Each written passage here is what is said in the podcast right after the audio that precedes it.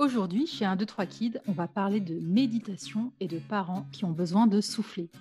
Car oui, on a beau les aimer très fort, nos enfants, on a aussi des moments de pression et de stress qu'on ne sait pas toujours gérer. Que celui ou celle qui n'a jamais crié sur sa progéniture coupe le son de ce podcast à jamais. Et pour les autres, pas de panique, il y a des solutions. 1, 2, 3 Kids reçoit aujourd'hui Mathilde Farsi. Passionnée par la pleine conscience, Mathilde est instructrice MBCR certifiée et a à cœur de faire découvrir cette pratique de façon simple, légère et accessible. Maman de trois enfants, elle prête aussi sa voix à de nombreux programmes de méditation dans la célèbre appli Petit Bambou. Aujourd'hui, elle nous explique tout et surtout comment gérer cette pression parentale quand on sent que ça monte, ça monte. Bonjour Mathilde, comment vas-tu? Très bien, très bien, merci Anne-Laure. Eh ben, écoute, on est super content de te recevoir chez 1, 2, 3 Kids. la première question qu'on se pose, c'est pourquoi les émotions sont souvent à leur paroxysme dans l'environnement familial? Ouais, dans le cadre familial, je crois qu'on est souvent sans filtre. Ouais. Ah, après, c'est mon expérience aussi, mais pour moi, on crie plus, on est plus intransigeant, on laisse rien passer, que ce soit avec nos enfants, mais aussi avec nos parents parfois, sans parler des frères et sœurs.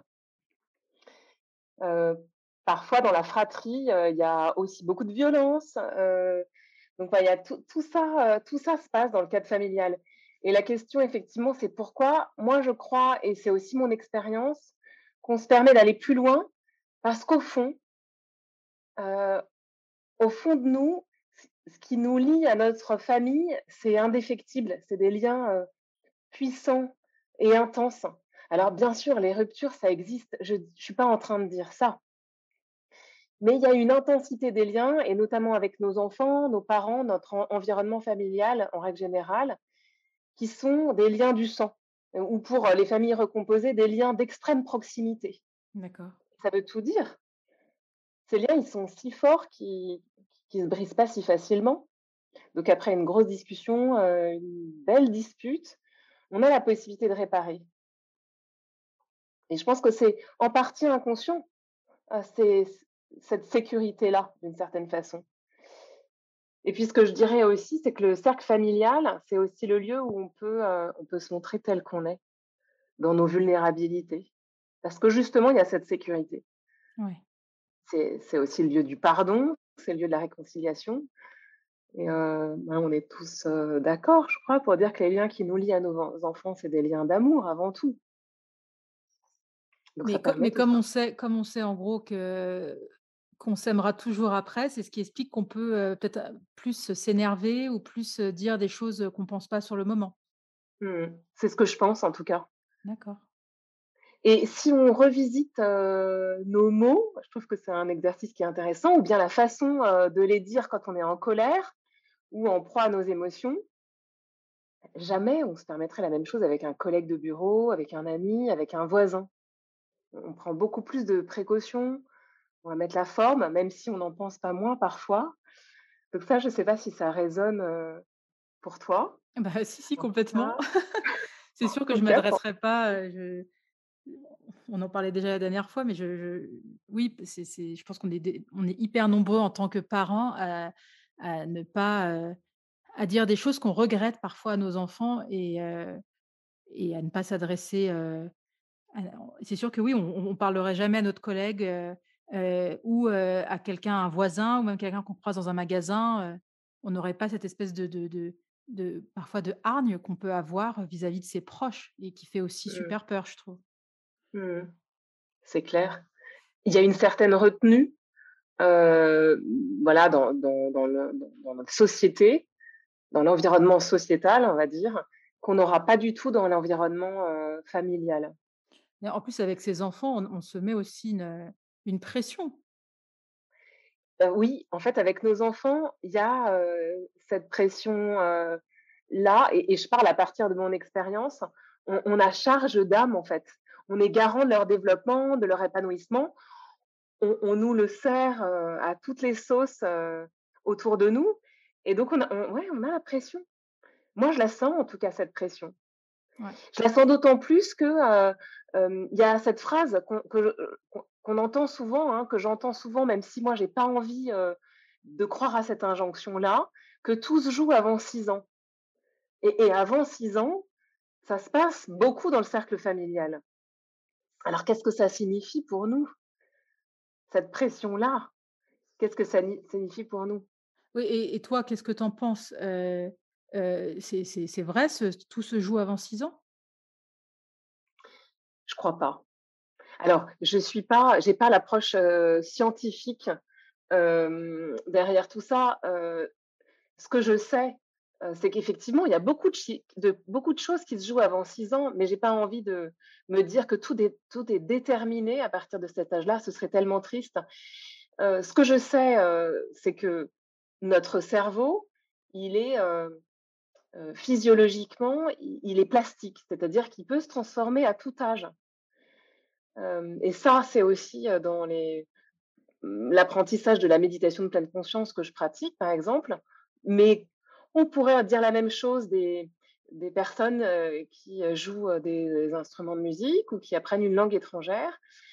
D'une certaine façon, on peut entraîner son cerveau à développer des réflexes, à développer des façons de faire qui n'existaient pas avant en fait. Cette plasticité neuronale, comme on l'appelle, c'est cette capacité en fait à créer des nouvelles, des nouveaux circuits neuronaux. Donc un pianiste, par exemple, il va pouvoir apprendre avec la répétition et la régularité. Il hein, faut que ce soit, toujours, faut que ce soit tous les jours la pratique. Et va pouvoir apprendre le positionnement des doigts de façon plus automatique. Et donc pour cette raison-là, je crois que, tout n'est pas joué avant, six ans. On peut, encore, on peut encore changer, bien sûr.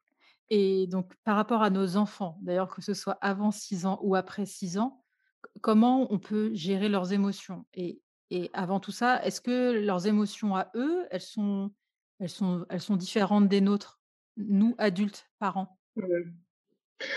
Alors, le, les, les, émotions primaires, ce sont les mêmes pour, pour tout le monde. Cela étant, c'est la façon de réagir qui est différente parce que les cerveaux des enfants, il a encore besoin de se développer.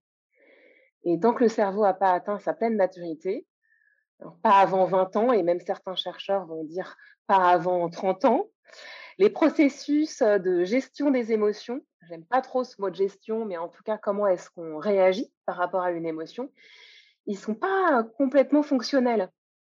Et l'enfant, il a, il a des difficultés à, à, contrôler, à maîtriser ses réactions émotionnelles. Comme nous, adultes, on a la possibilité de, de réfréner une pulsion ou une émotion parce que justement, on est dans un environnement qui n'est pas forcément sécuritaire, on est dans un cadre de travail, par exemple, on n'a pas exactement le droit de se mettre en colère. Ça arrive, bien sûr, mais en tout cas, parfois, on, ne peut pas aller contre, mais en tout cas, on, arrive quand même à, gérer quand ce n'est pas le bon endroit. L'enfant, lui, il n'est pas en mesure de gérer ça. Et donc, les émotions affluent en lui, et, il y répond comme il peut, tout simplement parce que ces réseaux neuronaux ne, sont pas complets. D'accord. En fait, il y a un, organe dans le cerveau qui, qui s'appelle le cortex préfrontal, qui est juste derrière le front, qui est notre organe de régulation des émotions. Et quand on est enfant, quand on est ado, et quand on est jeune adulte, puisque ça va jusqu'à 20 ans ou même peut-être au-delà, ce, ce, cortex préfrontal, il ne peut pas jouer complètement son rôle. Donc moi, pour moi, le message principal, enfin en tout cas ce qui m'aide en cas de en cas de colère non gérée, colère surprise ou même disproportionnée, c'est vraiment se dire que de ne pas attendre en fait à ce que nos enfants réagissent comme des adultes. Ils n'ont pas les mêmes capacités. Ouais. Mais d'ailleurs, on le voit, bon après, c'est pas forcément dans les émotions, mais Qu'est-ce qui se passe dans la tête d'un enfant? Qu'est-ce qui se passe dans la tête de mes enfants quand je leur parle et qu'ils ne m'écoutent pas et que tu as l'impression qu'il faut leur répéter dix fois la même chose? C'est quoi? C'est un non-enregistrement de de la parole qui ne rentre pas dans l'oreille? C'est, une émotion qui dit: «Je je ne veux pas entendre ce que me dit ma mère, ça ne m'intéresse pas». Enfin, c'est là, il y a une émotion qui qui tu vois? Je sais pas si tu vois ce que je veux dire? Ils entendent ce que je leur dis, ils entendent, ils entendent pas. Tous les jours. Et en fait, souvent, je pose la question à, à mes filles Ouais, qui me disent, mais maman, on t'a entendu. Alors mes filles, elles ont 8-10 ans. d'accord. Mais elles sont je crois qu'elles sont, alors elles me disent parfois: «On on t'a entendu», et puis parfois elles me disent: «Mais on» et tu répètes toujours la même chose? Parce qu'évidemment moi je vais aller répéter, peut-être, aussi, bien sûr. 3-4-5-10 fois la même phrase et elles me disent d'ailleurs: «Mais pourquoi tu répètes la même chose?» ouais. c'est une vraie question et parfois, heu, je pense à mon fils qui est un peu plus jeune, heu, qui a 5 ans. Lui, il est vraiment donc heu, absorbé. Donc je me dis qu'il y a, y des moments où en fait les enfants ils ils ils décident en fait de pas, répondre à nos injonctions, peut-être aussi parce qu'elles sont mal formulées, Ouais, mais il y a aussi cette capacité, attentionnelle à se plonger complètement dans une activité. d'accord. Et donc à nous aussi de mesurer, et d'aller, chose que je fais pas, mais qu'on m'a appris, qu'on m'a dit qu'il fallait faire, c'est-à-dire non pas heu et hausser le ton jusqu'à ce que ça se fasse, mais plutôt vraiment aller voir l'enfant, se mettre à sa hauteur et et lui dire ce qu'on attend de lui. Mais en Et étant dans cette compréhension qu'il est, heu, absorbé et avec une capacité attentionnelle qui est bien plus importante, heu, que la nôtre, en fait. ouais, mais donc dans dans cette manière de mieux comprendre son enfant, ça veut dire aussi, heu, on a besoin d'être plus dans l'empathie avec eux? Oui, je heu, je crois que je crois que c'est important de comprendre comment ils fonctionnent. En tout cas, moi, ça ça m'aide, en fait, de savoir ça. Alors bien sûr, je suis très souvent dans je je le sais, je le reconnais, heu, dans cette, heu, attente. J'oublie, en fait, cette variable que leur cerveau est pas, heu, forcément mature et donc instinctivement, je vais avoir envie qu'ils se comportent correctement, qu'ils comprennent que c'est vraiment pas le moment, qu'ils se calment maintenant, c'est toutes ces injonctions qu'on nous demande à nous, adultes et potentiellement qu'on est capable ou pas parfois, on n'est pas parfois pas capable d'y répondre, mais normalement, voilà, on Ouais, essaye en tout cas de de comme on dit en anglais, behave yourself, hein, de se comporter correctement. ouais. Heu, mais je me dis moi, heu, j'essaye de me souvenir de ça et je me dis peut-être que ça peut aider justement de les voir, de les regarder vraiment physiquement comme ils sont. C'est normal pour un enfant de 4 ans, heu De monter sur un tabouret pour allumer le robinet et se laver les mains. Il a besoin de ça, en fait Ouais, et il y a pas de débat. Bah, pour vivre leurs émotions, c'est pareil, ils ont besoin d'aide, ils ont besoin d'accompagnement, ils ont besoin qu'on comprenne, qu'on soit donc empathique par rapport à cette situation où, ben, oui, ils sont, heu, encore différents. Ils sont différents pour plein de choses, physiquement, mais aussi mentalement. Et en fait, heu, les ados aussi, heu, rentrent dans cette catégorie, hein. Et on a encore plus l'impression parce qu'ils ont un corps d'adultes ou presque, qu'ils sont en mesure de réguler leurs émotions exactement comme nous. Et au contraire, bon là, c'est encore un autre débat. Il y a d'autres choses qui rentrent en compte dans la partie physiologique de l'adolesc adolescent. Ouais. Mais je trouve que c'est intéressant de faire ce parallèle, de les voir, de les regarder. Ils sont petits et dans leur cerveau, c'est pareil, c'est pas mature encore. C'est vrai que c'est ce que tu disais, tu as raison, en fait, on les on a tendance à les solliciter ou alors, enfin, tu regardes une journée type, c'est c'est vrai que c'est souvent: «Dépêche-toi, on y va, faut se préparer, prends ton petit déj», en fait, il faut on leur demande de suivre, notre rythme, le rythme de de se dépêcher. Enfin, je veux dire, c'est rare la semaine d'avoir le temps de de pas prendre son petit déj tout de suite ou de s'habiller plus tard, c'est un peu une course pour tout le monde, en fait. Ouais, ça, c'est vraiment partagé par tous. J'ai pas vraiment de solution. Je pense que chacun a sa, mmh, Se réveiller à façon 5:30. Sachant que la nuit, parfois, a été très courte Ouais, et et et hachée. Hem, non, j'ai pas vraiment de solution. Après, c'est vrai qu'on dit souvent observer leur rythme, peut-être je je crois, moi, que ça tient beaucoup à, à écouter, heu, aussi le rythme qu'on a envie d'avoir avec eux. Alors bien sûr, heu heu, l'école commence à 08:30 pour tous et ça, ça changera pas ouais. pour tous les enfants, même si, certains ont besoin de plus de temps pour prendre leur petit déjeuner. Mais mais il y a cette question de comment est-ce qu'on aborde, les choses, de le faire de façon plus légère. En fait, moi, je m'interroge beaucoup aussi sur, à quoi je réponds quand je suis dans cette, injonction, de se dépêcher, d'aller plus vite? Qu'est-ce qu'il y a au fond pour moi, de presser mes enfants, heu, dernière minute? Et je le fais. Je le fais peut-être pas tous les matins, mais plusieurs fois par semaine. Vite, c'est l'heure.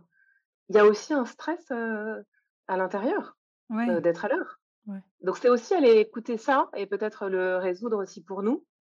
Alors le résoudre, on n'a pas il y a pas de baguette magique pour ça, mais peut-être, heu, réaliser en fait qu'on est, heu, sous stress, qu'on est assujetti à notre propre stress qui fait qu'on va être dans dans ces injonctions-là. Et comment tu,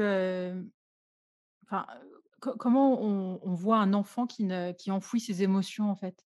Qu'est-ce qui fait la différence entre, co comment tu apprends apprends à voir que ton ton enfant, il exprime pas assez ses émotions? C'est, propre à chaque enfant, je crois. Ouais, mais ce que je dois dire, c'est que, ce que je peux dire en tout cas, c'est quelque chose qui s'apprend. ouais, D'autant plus parce que leur cerveau, est pas mature. Et puis c'est aussi des choses qu'on nous dit et qu'on nous redit, les émotions, ça s'apprend. Et effectivement, les nommer déjà, se dire: «Bah, qu'est-ce que tu ressens là?» ou «Qu'est-ce que tu as ressenti?» hein, quand on était dans la crise? Moi, la crise, c'est pas toujours le moment de traiter ça, mais ça peut être après. Les nommer, les reconnaître, ça ça leur permettra aussi de mieux vivre et a posteriori, ils vont pouvoir aussi mettre un mot sur ce qui s'est passé. «Bah oui, là, j'étais très en colère et quand je suis en colère, qu'est-ce que ça me fait?» Ça, c'est aussi très important. Les émotions, elles ont toutes une résonance dans le corps ouais. Et donc peut-être poser la question: «Et donc ça te fait quoi pour toi la colère?» et moi, quand je dis ça, quand j'entends ça, heu, j'en m'entends dire ça, je me dis: «Mais les adultes aussi, on a besoin d'aller se reconnecter à notre corps pour savoir nous aussi, ça nous fait quoi d'être en colère? Ouais, c'est Et ça nous fait quoi parce de voir que notre enfant en colère?» ouais, c'est hyper intéressant parce que tu te rends compte qu'en tant qu'adulte, en fait, aussi, tu sais pas forcément, heu, quand tu as une contrariété ou quand tu tu gardes quelque chose pour toi que tu ne dis pas, Parce que là aussi, tu as une émotion en fait que tu refoules ou que tu veux pas que tu veux pas concrétiser, par la parole. Comme tu dis, ça se traduit par le corps, mais on oublie de se dire: «Qu'est-ce que je ressens là? Est-ce que je me Mmh sens oppressée au niveau de la poitrine? Est-ce que, est-ce que j'ai le souffle court? Est-ce que, j'ai chaud? Est-ce que, heu» Ouais, tout ça, ça se tout ça toutes ces résonances émotionnelles, en fait, on on peut les ressentir et parfois notre corps, il s'exprime avant que la parole, sorte et que l'émotion, se manifeste en mots, en fait. Donc c'est ouais, aussi une re ressentir, c'est vraiment un outil, apprendre à ressentir, son corps et comment est-ce qu'il se manifeste, hein. Il y a il y a il y a plein de, mmh, de manifestations des émotions et c'est très personnel, on va avoir, la gorge serrée, quand on est triste, on va avoir le souffle coupé quand on a un choc, on va avoir, mal au ventre, quand on est, dans l'angoisse, voilà, il y a beaucoup de manifestations et en fait, pour revenir à l'enfant, un enfant qui va enfouir ses émotions, ses peurs, qui peut pas manifester sa joie ou sa colère, il apprend, pas finalement à être dans le ressenti. Et il apprend et du coup, il ne comprend pas aussi que, les autres peuvent avoir un ressenti. Donc il y a vraiment quelque chose à développer, heu, qui pour moi passe beaucoup par, les parents, ouais, heu, par le fait de savoir déjà reconnaître, savoir déjà exprimer pour soi et et mmh et reconnaître ses émotions, reconnaître les émotions de son enfant et apprendre à son enfant à reconnaître ses émotions. Bah, parce qu'on va communiquer et puis peut-être qu'on va communiquer aussi sur ses propres émotions. Moi, maman, voilà ce que j'ai ressenti quand tu t'es mis en colère et et donc il y a derrière, il y a aussi cette question de de développer son empathie. Si je sens quelque chose, je peux imaginer que l'autre sent aussi quelque chose. Voilà, donc c'est vraiment dans, tout le fonctionnement en fait, prosocial, hein, les comportements prosociaux, les liens entre les uns et les autres c'est un apprentissage, de base que que les adultes, connaissent pas forcément. Mais tu tu nu tu disais tout à l'heure que, OK, notre cerveau en tant qu'adulte, il est mature, Mais pourtant, même même avec ça, on est quand même assujetti à nos à nos émotions. Co comment on fait alors pour les gérer? Mais en fait, nos émotions, nos réactions émotionnelles, c'est des réflexes. C'est des réflexes de survie à l'origine. En fait, c'est des réflexes de survie qui appartiennent à notre cerveau primitif. Face à une situation de stress, notre cerveau a d'abord cherché, à trouver des solutions pour assurer notre survie Ouais. et ça, ça a été d'une certaine façon développé du temps des Homo sapiens quand, les Homo sapiens justement partaient, à la chasse ou se retrouvaient face à un tigre ou à un ours. Ils avaient besoin, de ces réflexes de survie, c'est-à-dire de ne pas prendre trop de temps pour réfléchir et pour pouvoir sauver leur vie. Ce qui a été mis en évidence par des chercheurs, hein, à partir des années, heu, 50, hem, c'est qu'on a, 3 types de réactions, au stress quand on se sent menacé. C'est la lutte, la fuite ou l'immobilisation qui surviennent presque instantanément, en réponse, en réaction à un à un stimuli de stress. Alors c'est soit l'un ou soit l'autre, bien sûr. Et ces chercheurs, c'est un moyen mnémotechnique, ils les ont appelés les 3 F pour fight, la lutte, l'agression, flight pour la fuite Ouais. ou freeze pour l'immobilisation. Et ce qui est expliqué après par, hem, un chercheur, heu, un docteur qui s'appelle le docteur Hans Seil, qui est vraiment le, celui qui a le premi qui a nommé en fait, qui a défini, heu, le stress, c'est que ces, heu, réactions, elles sont aussi physiologiques et on sait que le stress s'exprime dans le corps. Parce que ça, c'est ce qu'on a gardé, voilà, de de de notre cerveau primitif et qui fonctionne toujours. Mais sauf qu'aujourd'hui, on rencontre plus ni tigre ni d'ours sur le chemin du travail, en fait. Donc le tigre ou l'ours s'est transformé en un mail de notre boss un message, heu, potentiellement d'un client ou tout autre élément stresseur ou une une colère impromptue de notre fils ou de notre fille, heu, de de notre enfant à 08:29, heu, Ouais. au moment d'enfiler, les chaussures alors que c'est l'heure de l'école. Ça peut être aussi un élément, stresseur, beaucoup plus important d'ailleurs, hein, je Oui. je minimise rien. Mais tout ça pour expliquer qu'il y a vraiment un schéma réactionnel de fuite, de lutte ou d'immobilisation qui est inscrit dans nos gènes et donc, bah, comme c'est inscrit dans nos gènes, c'est très compliqué d'aller à l'encontre de ces réactions-là. Qu'est-ce qu'on peut faire? Qui Mmh. serait peut-être la question d'après, qu'est-ce qu'on peut faire? En fait, pour moi, le fait de comprendre ça, de comprendre que j'étais d'une certaine façon, quand j'étais assujettie à mes émotions, je suis aussi assujettie à un schéma réactionnel, heu, instinctif, parce que c'est c'est vraiment le mot. Ça me permet aussi d'abord, ça me permet d'être aussi plus bienveillant, heu, plus bienveillante avec moi. Notre, heu, autocritique, hein, notre jugement, personnel sur nos actions, il est souvent très fort. Sur les autres aussi, il existe, mais sur nous, il est souvent très fort. Ça rajoute beaucoup de pression. Ouais. Donc déjà comprendre que ce schéma de fonctionnement, j'en suis d'une certaine façon pas complètement responsable et qu'en plus je le parle je le partage avec tous les humains de cette planète, c'est quand même très aidant. Hem et ce que je me dis aussi, c'est que ça me permet de de comprendre, en fait, ce qui se passe très concrètement et potentiellement de déceler, même si c'est a posteriori, heu: «Tiens, j'ai eu cette réaction, maintenant je sais un peu plus pourquoi. Je sais que c'est automatique». Donc Ouais. moi, j'inviterais vraiment, heu, j'inviterais vraiment à à à aller observer. Peut-être en prenant un temps après, heu, une tempête émotionnelle, heu, prendre un un pas de recul et quelquefois on a besoin de laisser retomber la pression, Ouais. pour essayer de comprendre: «Mais qu'est-ce qui s'est vraiment passé en fait? Pourquoi est-ce que je me suis mise à hurler, sur, mon fils ou ma fille, qui, ne faisait pas ce que je lui demandais?» ou alors, heu, hem, heu, réagir de façon très véhémente, à un chagrin, qui nous semble à notre échelle complètement insignifiant parce qu'on n'a pas la bonne couleur d'assiette, par exemple. donc essayer de se dire: «Bah, tiens, pourquoi est-ce que j'ai réagi aussi fortement alors que ça en valait peut-être pas la peine?» et ainsi voir si on peut pas apporter une réponse plus adaptée à la situation. Peut-être que ça peut aussi nous aider à revenir vers l'enfant et à lui dire: «Bah, tiens, en fait, là, je me suis mise en colère et peut-être que c'était trop fort». Oui. Mais hem, voilà, donc activer aussi, heu, le lien, heu, en en communiquant aussi et et je pense que, je pense que c'est hyper apprenant, pour les enfants Oui, si mais on arrive à communiquer avec eux. Complètement. Alors là, ça va être mon côté un peu égoïste qui va parler, mais quand on est parent, hem, alors OK, on peut analyser a posteriori pourquoi on a crié, mais comment on peut savoir qu'on a besoin de souffler justement?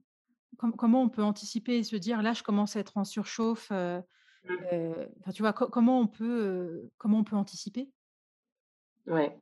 Bon, déjà, le le principe, c'est qu'on est tous différents. Enfin, on a tous, nos niveaux, de, d'absorption, heu, de cris, d'énervement ou de tension et puis quelquefois, heu, ça dépend aussi des moments. Ouais. Il y a des moments où on est, heu, on a du stress aussi ailleurs que dans le cercle familial et donc ça va s'exprimer, à cet endroit-là. Donc ça dépend, chacun est différent et selon les moments, c'est différent. Se rappeler peut-être de ça et puis aussi peut-être se rappeler que les émotions, elles s'expriment dans le corps et que, en écoutant notre ressenti, on peut, aussi, ça peut aussi nous aider à déceler ces moments qui vont précéder les crises. Moi, je sais que physiquement, je sens quand la tension monte. J'ai, un nœud dans la gorge, je le rythme du souffle, je je sens et d'ailleurs, il y a plein d'expressions dans la langue française qui vont illustrer ces moments-là. Je suis prête à éclater, ma colère la moutarde me monte au nez, Ouais. c'est hyper, heu, dans le ressenti, la colère me monte à la tête, il pousse le bouchon et on voilà, il pousse le bouchon, ça veut dire qu'il y a y de la pression. Il y a un côté assez rigolo. D'ailleurs, c'est peut-être une invitation avec, heu, à le prendre avec plus de Ouais. légèreté aussi. Heu, surtout quand on est face à une colère d'enfant, qui qui qui pas un un élément stresseur, grave. Donc, comment, savoir qu'on a besoin de souffler? Ça signifie aussi, être conscient, prendre conscience de ce qui se passe dans notre corps. Peut-être un moment de recentra recentrage où on va fermer les yeux, pour ressentir ce qui se passe, dans la tête, bien sûr. Qu'est-ce que je me raconte? Mais aussi, dans mon corps. Ouais. Co comment tu appuies enfin, en gros, comment tu mets en pratique ça? Là, ce que je comprends, c'est que tu parles de revenir un peu au corps. Comment, en fait, on appuie sur le bouton reset pour nous aider à Mmh mieux gérer ces trop-pleins et ces tensions? C'est Mmh. c'est quoi ton outil à toi? Ouais. En fait, il y a plusieurs moments pour moi. Il y a, prendre des moments de recentrage qui sont pas dans les moments de tempête pour, peut-être, ou qui sont juste après. Parce que quelquefois, on se sent pas très bien et on a besoin aussi de revenir sur ce qui s'est passé. Donc ça, j'en ai d'une certaine façon un petit peu parlé. Ouais. Donc un moment de recentrage, on va fermer les yeux pour ressentir ce qui se passe. Donc c'est un temps d'introspection, hein. On va, ben, s'interroger sur nos émotions en se disant: «Bah, tiens, je ressens quoi? Et ça ça qu'est-ce que ça appelle, en fait, ce type de ressenti?» et puis, heu, quand on est sur le moment et qu'on sent que ça monte, on sent que la moutarde monte au nez, par exemple, moi, heu, mon mon outil à moi, c'est, heu, la méditation de pleine conscience. C'est vraiment être présent à ce qui se passe, reconnaître ce qui se passe aussi pour soi Ouais. et moi, ce que ça m'a appris, c'est à sentir ce qui se passe dans mon corps, à développer, en fait, cette cette qualité-là. Est-ce qu'il y a des tensions? Est-ce que justement je respire différemment? Est-ce que je sens qu'il y a quelque chose qui coince dans la gorge? Et et tout simplement, effectivement, que je sens que, le le bouchon va bientôt éclater, enfin, mmh, voilà, si je si je reprends sur ces ces expressions de la langue française qui sont finalement assez parlantes. Donc il y a y a toute, enfin, pour moi, en tout cas, cet apprentissage, de la méditation, m'aide. Ouais. Alors si je peux en dire un petit peu plus, de de ce que c'est. En fait, heu, le constat, heu, aujourd'hui, heu, que je partage, mais qui est aussi un constat scientifique, hein, finalement, c'est qu'on passe beaucoup de temps dans nos têtes en particulier avec toutes nos notifications, nos téléphones, ordinateurs, etc., on est vraiment happé dans ce qui se passe dans la tête et je crois que le corps, les sensations du corps, on les a vraiment oubliées. Alors que finalement, c'est en revenant au ressenti qu'on peut aller décoder ce qui nous arrive. Ouais. Et, aussi se calmer, prendre du recul et revenir au moment présent. D'une certaine façon, on prend du recul par rapport à l'émotion. Hein. C'est quitter le champ de l'émotion peut-être juste un instant pour revenir au corps.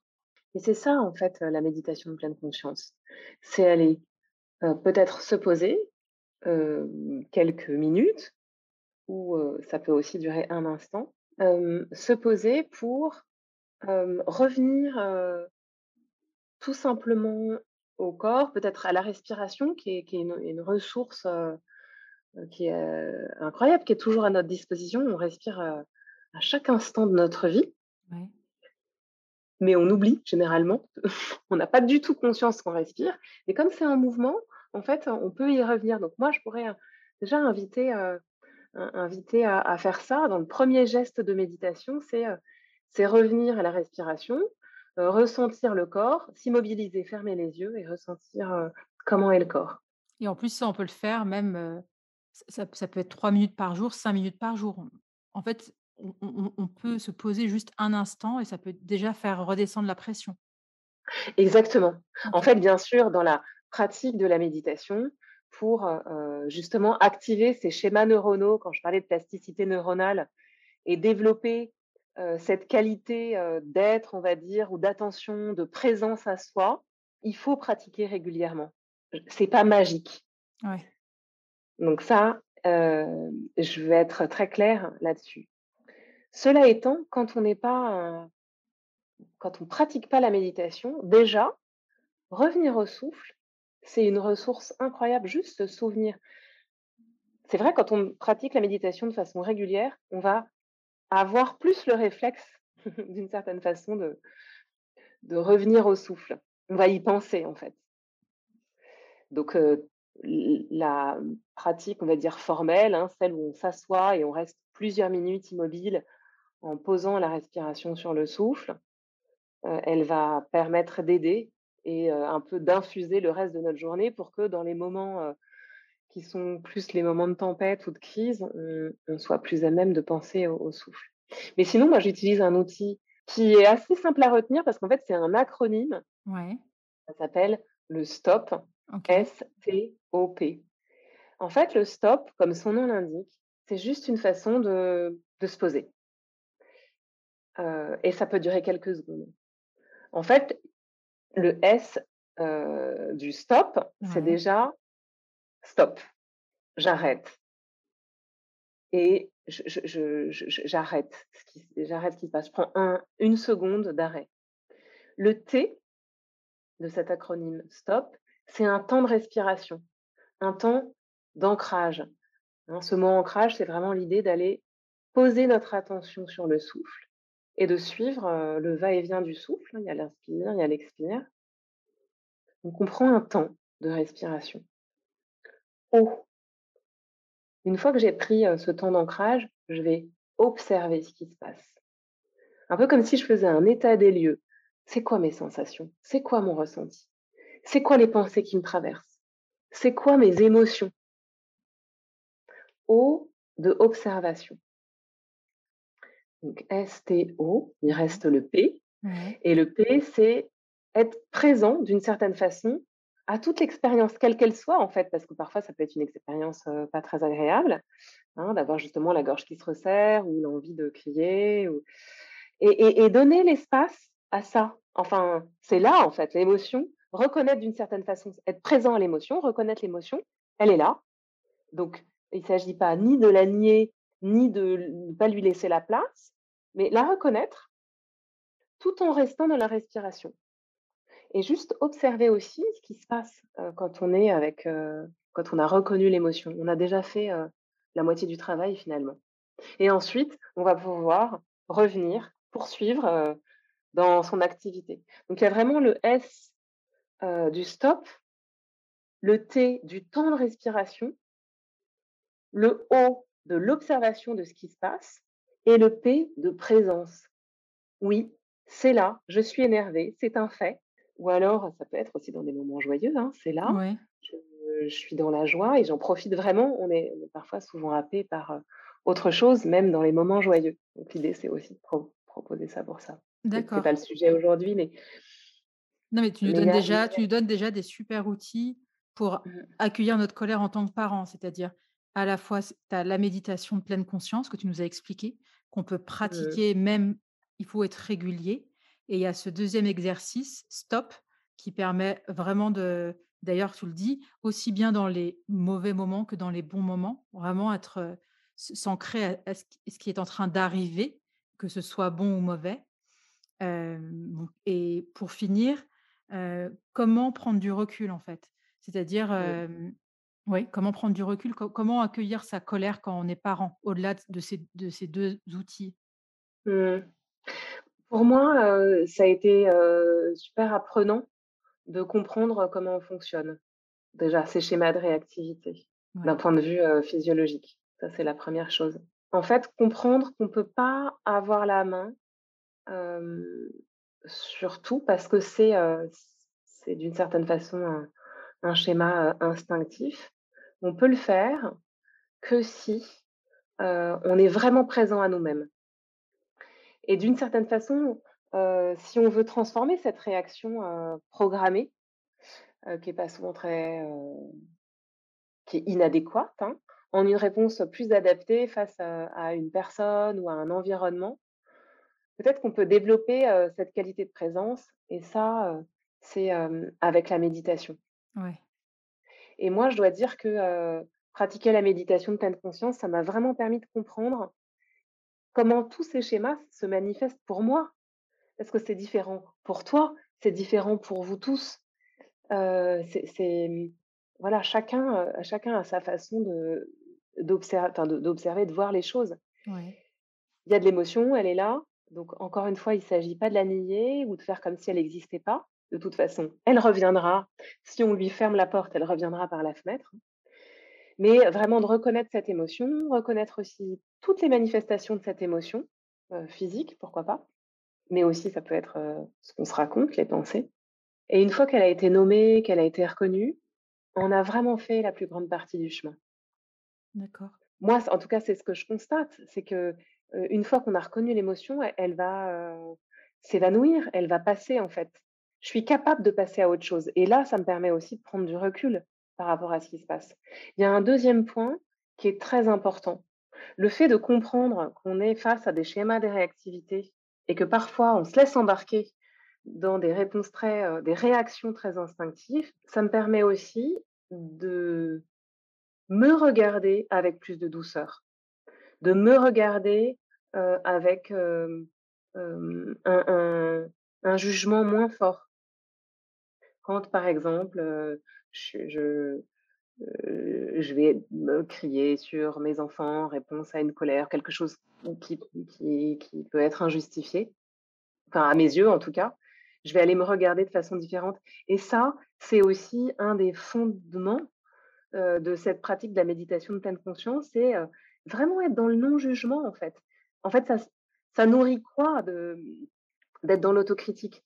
Plutôt regarder quelle réponse adaptée je vais pouvoir faire, plutôt que d'aller s'autoflageller, en fait. Ouais.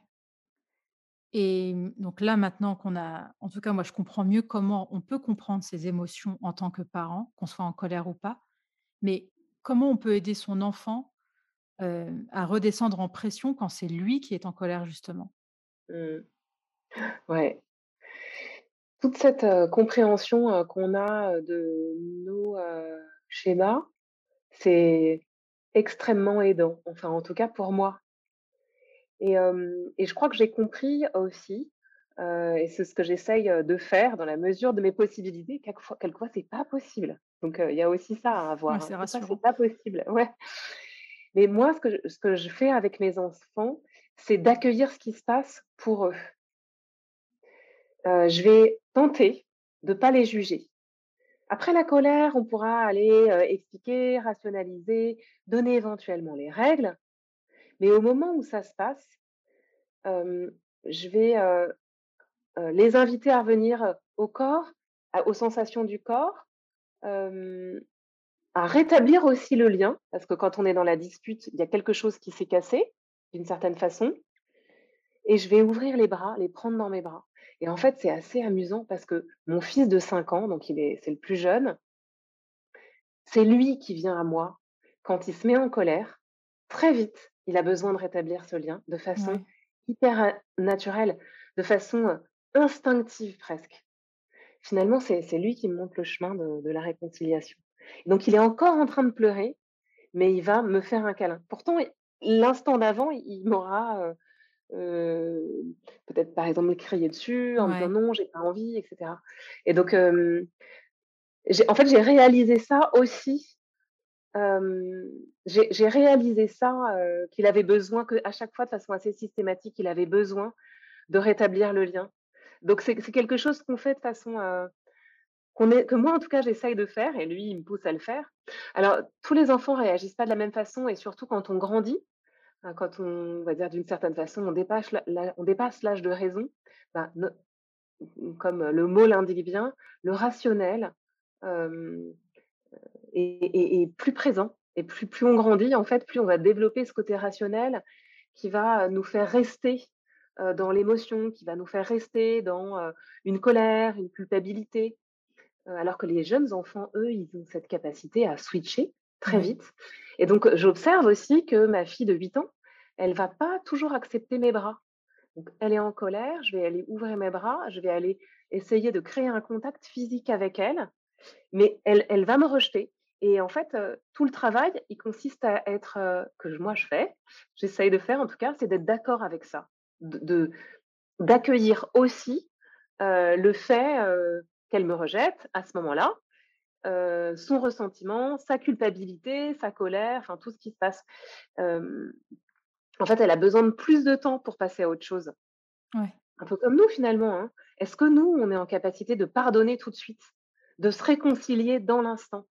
Juste, heu, voilà, une observation à faire chacun, dans notre coin justement, comment, cette résonance émotionnelle, elle va, mmh, elle va jouer après un événement fort, notamment, hein. On a on a besoin de de retrouver nos esprits et donc on va pas forcément se précipiter dans les bras de la personne sur laquelle on vient de crier, même si on l'aime, heu, de façon inconditionnelle, en fait.